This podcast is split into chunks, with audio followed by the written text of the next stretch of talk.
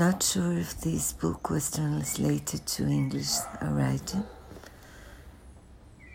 but I do think it's a very good one. It registered the conversation between two fathers of young people who died in the Bata, in Bataclan,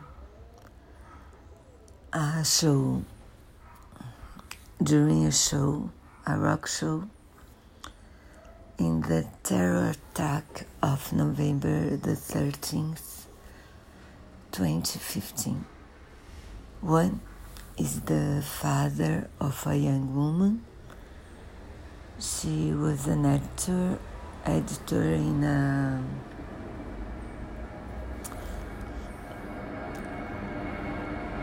a book editor. She was there with a friend the rock. The other was a young man. He was a jihadist. He was trained in Syria. And he was one of the three terror terrorists and he was killed by the police. Both fathers met because the father of the woman he wanted to prevent other attacks so he wanted to know to understand how those jihadists came to be. The other is a Muslim, not very religious,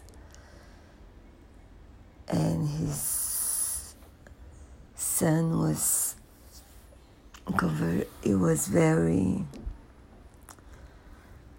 was led to to the jihad by a mosque he he used to go. He started to go, and then he moved to Syria, and his father never.